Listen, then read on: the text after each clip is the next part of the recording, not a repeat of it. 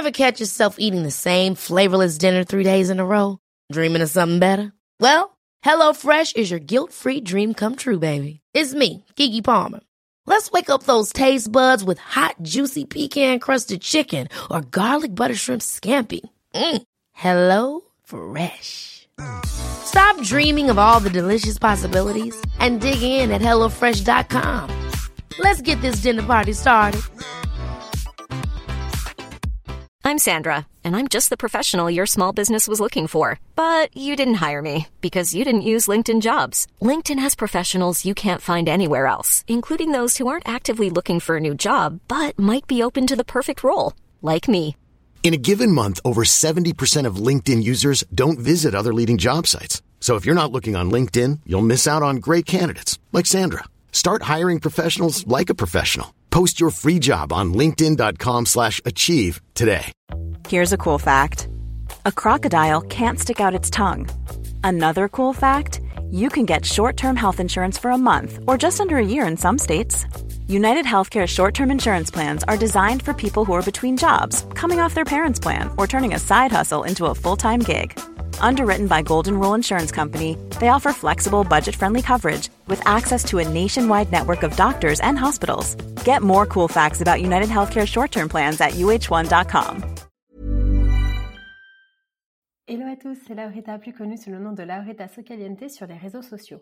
Coach certifié, je partage quotidiennement avec des milliers de personnes des astuces de développement personnel pour les aider à révéler pleinement leur potentiel infini. Aujourd'hui, nous allons parler du syndrome du grand coquelicot, qui est une tendance de nos sociétés à détester ou bien décrédibiliser systématiquement tous ceux qui dépasseraient la moyenne d'un groupe social donné.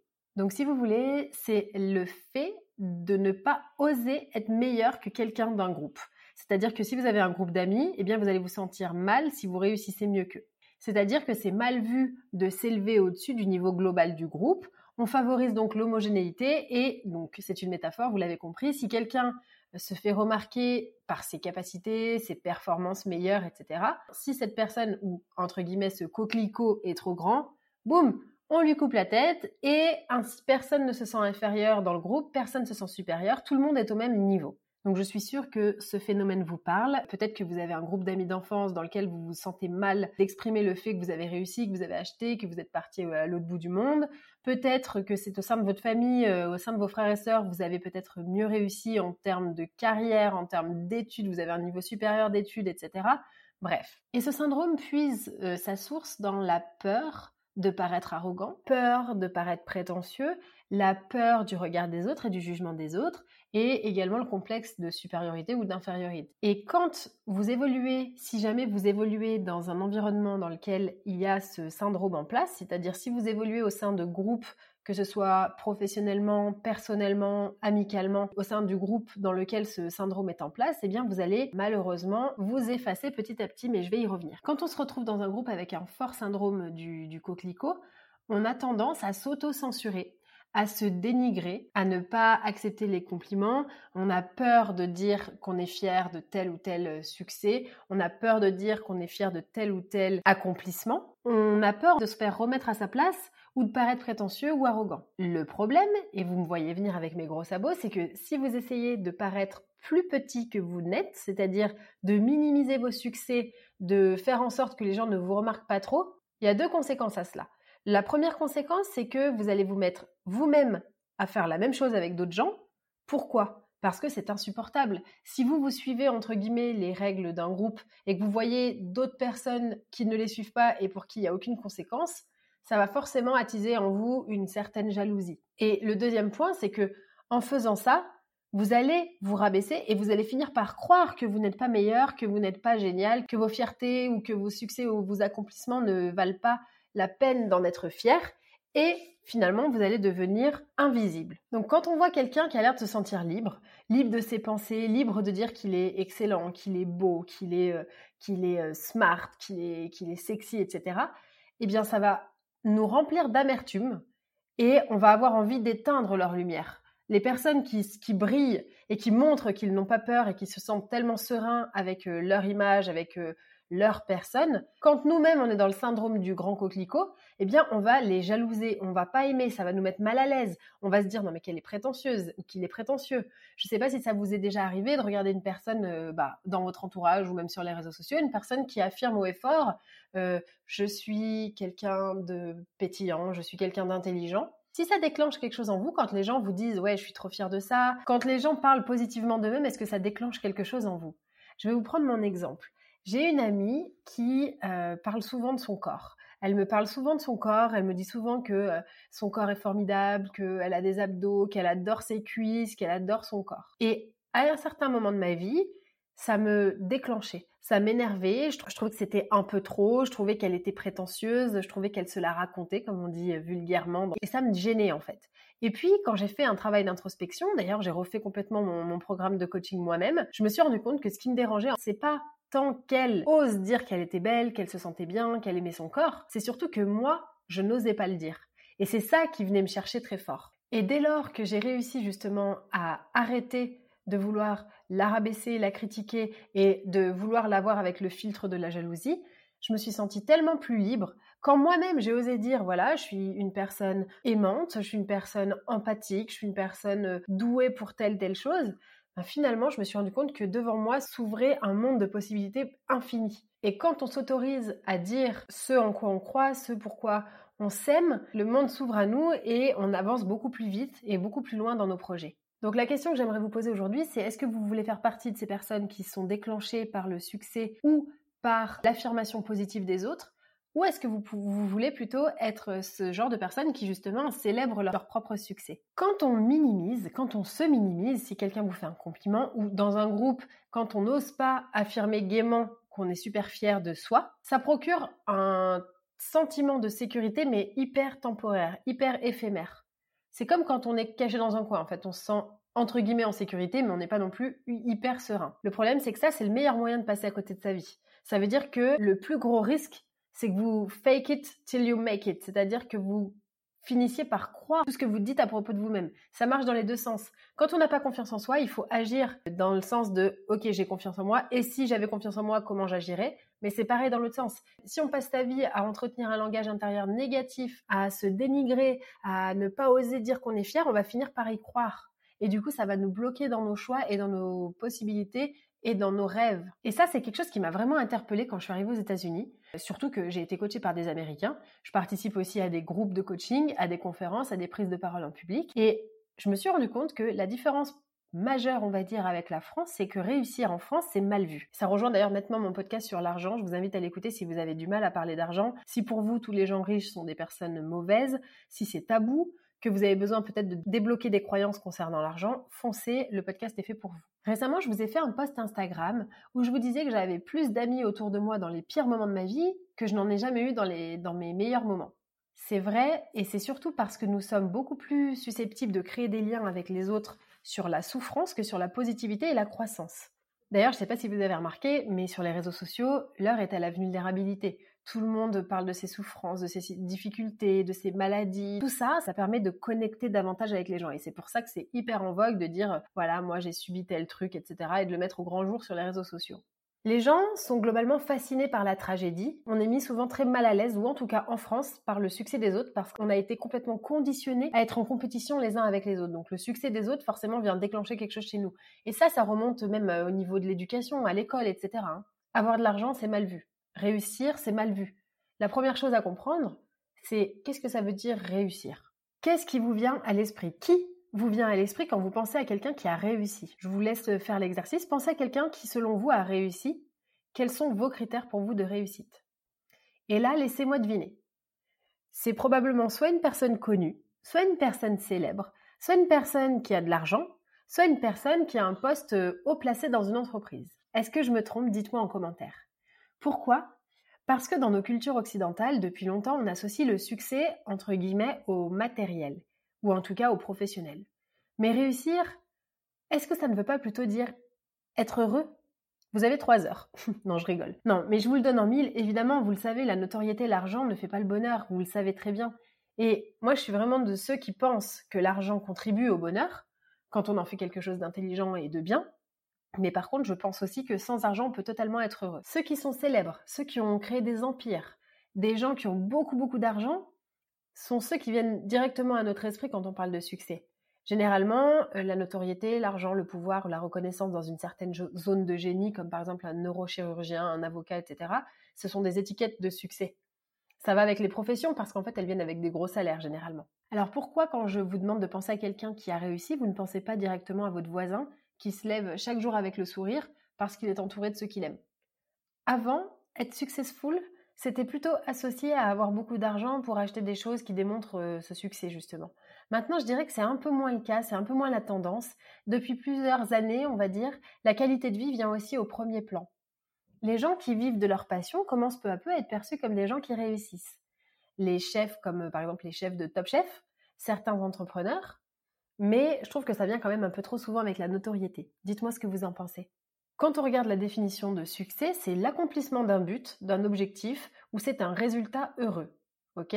Donc, pourquoi est-ce qu'on le cantonne uniquement au niveau professionnel? Et ce qui est important de souligner, c'est qu'on peut être euh, successful, on peut réussir sa carrière et pour autant se sentir mal, misérable et se sentir malheureux dans sa vie. Donc comme quoi, le succès, c'est très relatif. Oser briller, oser réussir, oser rayonner, ça n'est pas simple. J'ai coaché une chef d'entreprise la semaine dernière qui m'a avoué qu'elle avait peur de réussir. Elle avait peur de postuler à un poste de direction parce qu'elle avait peur de réussir l'entretien et de ne pas être au niveau de ce qu'elle croit qu'on attend d'elle. Elle n'a pas postulé. Et finalement, on est venu la chercher. Donc c'est une fin heureuse, elle a eu le job, mais elle avait peur. Pourquoi? Toujours pareil, parce que notre cerveau craint de sortir de sa zone de confort. Il ne sait pas s'il arrivera à jouer son rôle dans une zone qui est complètement inconfortable et nouvelle pour lui, parce que son rôle c'est de nous maintenir en vie. Et donc dans cette situation dans laquelle il est aujourd'hui, il est déjà très bien. Et il préfère en fait ce qu'il connaît. Et quand on parle de succès, il y a un autre euh, concept qui rentre en jeu, c'est le regard des autres, la peur du regard des autres. On a peur de paraître prétentieux, on a peur d'être euh, taxé, d'avoir la grosse tête, on a peur d'avouer qu'on est fier de soi. Avant, j'étais complètement comme ça. Je trouvais que les gens qui disaient à haute voix leur qualité étaient très prétentieux. Mais en réalité, ça ne faisait que de me renvoyer mes propres insécurités. Deuxième exemple, j'ai donc cette amie qui parle souvent de son corps et à quel point elle aime son corps, à quel point elle se trouve belle et mince. Avant, ça m'agaçait je me disais qu'elle était ultra prétentieuse. En fait, j'étais simplement hyper déclenchée parce que j'aurais aimé moi aussi en penser autant de moi et surtout oser le dire. Après, attention, j'aimerais quand même mettre un petit bémol à tout ça parce que je trouve que certaines personnes prônent l'amour d'elles-mêmes, mais qu'à force de le dire, eh bien, ça finit par prouver l'inverse. Pour moi, si tu aimes ton corps, si tu te trouves euh, telle ou telle qualité, si tu penses que tu as telle qualité de leader, telle qualité humaine, telle qualité, etc., tu n'as pas besoin de le mettre en avant à ce point-là tu le sais au fond de toi. Donc pour moi, les gens qui en disent un peu trop sur eux-mêmes, qui sont toujours en train de parler d'eux-mêmes de façon positive, ça peut aussi cacher un manque de confiance en soi. Le tout est de trouver évidemment de la modération, d'être complètement objectif envers soi-même. Donc comme je vous le disais tout à l'heure, quand je suis arrivée aux États-Unis, j'ai vu un tout autre monde. Chacun est fier de ce qu'il fait, même les enfants sont encouragés à parler en public, on leur dit de, nommer leur victoire, ils sont encouragés à dire ce pourquoi ils sont fiers, et c'est ce que j'essaie, moi, d'inculquer à ma fille, d'être fière d'elle, de ce qu'elle fait, d'oser le dire. Si on prend mon cas, moi j'estime avoir réussi, mais c'est ma vision. Encore une fois, c'est simplement ma vision des choses, ma vision de ma réussite personnelle. Pour moi, le fait de réussir, c'est d'avoir atteint mes objectifs. Ça veut dire que je suis satisfaite de ma vie actuellement. Ça ne veut pas dire que je ne vais plus rien faire et que ça y est, je vais me reposer sur mes lauriers. Ça veut simplement dire que, à ce jour, j'ai atteint les objectifs que je me suis fixés. Les objectifs de vie, les objectifs professionnels, les objectifs financiers, les objectifs, euh, tous les objectifs en fait, et du coup c'est ça que j'appelle réussir. Pour moi par exemple, mon succès personnel se mesure si j'ai le sourire le matin déjà. Déjà, si j'ai ça, peu importe la situation autour, autour de moi, j'estime que j'ai réussi. C'est pourquoi, quand j'étais à Miami, j'ai vraiment eu la sensation d'avoir réussi parce que chaque matin, je savais qu'il faisait beau dehors, je savais que j'étais dans un endroit où, où je me sentais bien. J'ai un chéri que j'ai choisi, qui m'a choisi, qui m'inspire, qui me tire vers le haut. J'ai la possibilité de travailler partout dans le monde. Ma liberté, c'était vraiment un très gros point pour moi et c'est vraiment ce dont je souffrais quand j'étais en entreprise. J'ai une petite fille en bonne santé, qui dort, qui mange, qui est heureuse et qui, grandit super bien. Je fais au quotidien des choses qui me drive, qui me font me sentir vivante, utile. J'apprends énormément. Il y a certains projets qui me rapportent de l'argent, et ça c'est génial et j'en vis très bien et ça je suis super contente, mais il y a d'autres projets qui ne me rapportent pas du tout d'argent ou qui ne m'en rapportent peut-être pas encore, mais c'est pas grave. En fait, je considère avoir réussi parce que j'aime ce que je fais. Et c'est ça pour moi la réussite. C'est pas parce que euh, Jacqueline ou Jean-Michel que vous voyez sur les réseaux sociaux ont une vie de rêve et ils sont en train de siroter des cocos sur la plage, etc., qu'ils ont réussi. Au final, est-ce qu'ils sont réellement heureux? Est-ce qu'ils sont contents de ce qu'ils font chaque jour? C'est ça la réussite pour moi. Je vous donne un exemple. Ma marque de vêtements qui aurait dû sortir l'année dernière et qui finalement euh, a été reportée d'un an et demi, ben, j'estime quand même que c'est une réussite parce que j'apprends. J'ai mûri l'idée, j'ai trouvé une équipe de fous, des filles qui sont extra, des filles qui s'y connaissent, qui vont faire les choses bien. Et je sais que ça va être un succès juste parce que je serai fière de proposer une telle marque aux gens, qu'elle portera les valeurs que j'ai envie de diffuser, et c'est bien suffisant. Et c'est ça pour moi réussir. J'ai aussi réussi à vivre aux États-Unis. C'est un gros must pour moi. Pour certains, ça ne signifie absolument rien. Il y en a même qui détestent les États-Unis et que ce serait pas du tout un signe de réussite pour eux, mais pour moi, c'est le signe que j'ai atteint mon objectif. Et j'ai envie, si vous écoutez ce podcast aujourd'hui, de vous dire que ne vous sentez pas mal de réussir pour plusieurs raisons. Premièrement, parce que vous savez pourquoi vous faites les choses et qu'elles sont toujours alignées avec vos valeurs. Et j'ai envie de vous partager quelques tips si jamais vous avez peur ou vous vous sentez mal de réussir. Premièrement, quand vous savez pourquoi vous faites les choses et qu'elles sont alignées avec vos valeurs, alors tout s'éclaire. Deuxième point, si quelqu'un est dérangé par votre réussite, c'est que il ou elle a des choses à régler de son côté, mais vous n'allez pas vous faire petit pour ne pas déranger. Vous n'allez pas minimiser vos succès et vos réussites pour ne pas déclencher les autres. Ce qui se passe dans la tête des autres, ça les regarde. Ensuite, voir des gens heureux qui réussissent peut vous donner aussi envie de faire pareil, de vous dire que si eux peuvent, vous aussi vous pouvez. Moi, c'est en voyant des gens réussir que je me dis que je peux le faire aussi. Et il y a un concept qui illustre très bien ces propos, c'est l'autosabotage. Ça veut dire réellement prendre des actions aux yeux de tous qui vont dans un sens, et en sous-marin, on va dire, faire des actions qui vont à l'encontre. Et ça, je pense que tout le monde le connaît, c'est quand on a peur de réussir, quand on a peur euh, bah, d'être jugé pour euh, ses qualités. Du coup, on s'auto-sabote parce qu'on ne sait pas comment on va pouvoir gérer euh, cette situation positive, en tout cas. Ça peut être par exemple la procrastination, ça peut être sortir, faire la fête avant un entretien important, ça peut être, je pense que l'auto-sabotage, vous voyez de quoi je parle. Et alors la question qui se pose, c'est pourquoi est-ce qu'on s'auto-sabote? C'est incompréhensible. On a envie d'atteindre un objectif et pourtant on s'auto-sabote. C'est comme si on avait un, ennemi intérieur, une partie de nous qui fait tout pour nous mettre des bâtons dans les roues, qui fait tout pour nous faire capoter, alors que l'autre partie de nous fait des efforts euh, à fond pour atteindre ses objectifs. Et en fait, quand on s'auto-sabote, on peut même pas se faire confiance à soi-même. C'est ça le pire dans, cette, euh, dans ce concept-là, c'est qu'on se méfie de nous-mêmes. Donc il va falloir apprendre à identifier ces conflits intérieurs, avant surtout qu'ils nous mènent à l'échec. Il va falloir aussi savoir exactement ce qu'on veut et une fois qu'on est sûr de ce qu'on veut, plus rien n'a d'importance autour puisque vous œuvrez dans la direction que vous savez être la bonne. Et donc ça, c'est vraiment la solution à la peur de réussir. C'est savoir exactement pourquoi on fait les choses. Ce que je vous inviterai à faire à la fin de ce podcast, c'est de vous dire, OK, quelle est ma mission? Pourquoi est-ce que je veux atteindre tel objectif? Et il faut que votre pourquoi, ce soit un pourquoi qui vous concerne vous, pas qui concerne Pierre-Paul Jacques, Jean Fifrelin. Non, pas je veux perdre du poids pour plaire à mon mec. Non, un vrai pourquoi, la vraie raison pour laquelle vous faites les choses. Quand on atteint un niveau de bonheur jamais connu auparavant, notre cerveau va tout faire pour nous faire redescendre à un niveau inférieur puisqu'il a peur de sortir de sa zone de confort. Et c'est ce qu'on appelle l'upper limit problème. Donc ça, c'est vraiment un, vrai problème, c'est de se dire, OK, j'ose pas être le coquelicot qui sort la tête du, champ parce que j'ai peur de ne pas savoir gérer. Je pense que la première des, des solutions pour ça, c'est vraiment de connaître ses valeurs et de mettre en place un plan d'action qui va complètement en ligne avec ses valeurs. Donc là, j'aimerais vous poser des questions pour vous laisser avec ce podcast. C'est qu'est-ce que vous voulez pour vous-même? Et qu'est-ce qui vous prouvera que vous avez réussi? À quoi est-ce que vous allez identifier votre succès? Et dernier petit conseil que je peux vous donner, c'est que si le succès des autres génère chez vous une pointe de jalousie, réfléchissez pourquoi. Qu'est-ce qui vous déclenche? Quelle est la raison qui vous déclenche? Et recherchez toujours l'opportunité de croissance. Si cette personne réussit, alors vous pouvez le faire. Si cette personne réussit et que ça vous dérange, est-ce que vous n'aimeriez pas être à sa place? Et si oui, comment faire pour être à sa place? Comment faire pour réussir tout aussi bien qu'elle? Petit rappel, vos amis sont les personnes qui veulent le meilleur pour vous. Les personnes autour de vous, dans des groupes définis qui ne veulent pas le meilleur pour vous, qui sont jaloux, qui vous critiquent parce que vous brillez, parce que vous osez rayonner, ne sont pas des gens de qui vous voulez vous entourer. Je vous souhaite une belle journée et je vous dis à très vite dans un prochain épisode.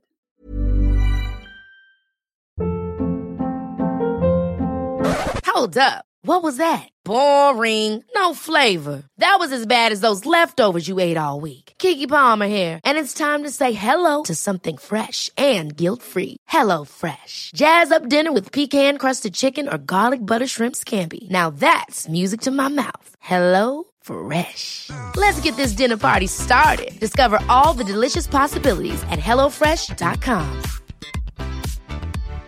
Hi, I'm Daniel, founder of Pretty Litter. Cats and cat owners deserve better than any old fashioned litter. That's why I teamed up with scientists and veterinarians to create Pretty Litter. Its innovative crystal formula has superior odor control and weighs up to 80% less than clay litter. Pretty Litter even monitors health by changing colors to help detect early signs of potential illness. It's the world's smartest kitty litter. Go to prettylitter.com and use code ACAST for 20% off your first order and a free cat toy. Terms and conditions apply. See site for details. Imagine the softest sheets you've ever felt. Now imagine them getting even softer over time. That's what you'll feel with Bowl and Branch's organic cotton sheets. In a recent customer survey, 96% replied that Bowl and Branch sheets get softer with every wash. Start getting your best night's sleep in these sheets that get softer and softer for years to come. Try their sheets with a 30-night guarantee. Plus, get 15% off your first order at bowlandbranch.com. Code BUTTERY. Exclusions apply. See site for details.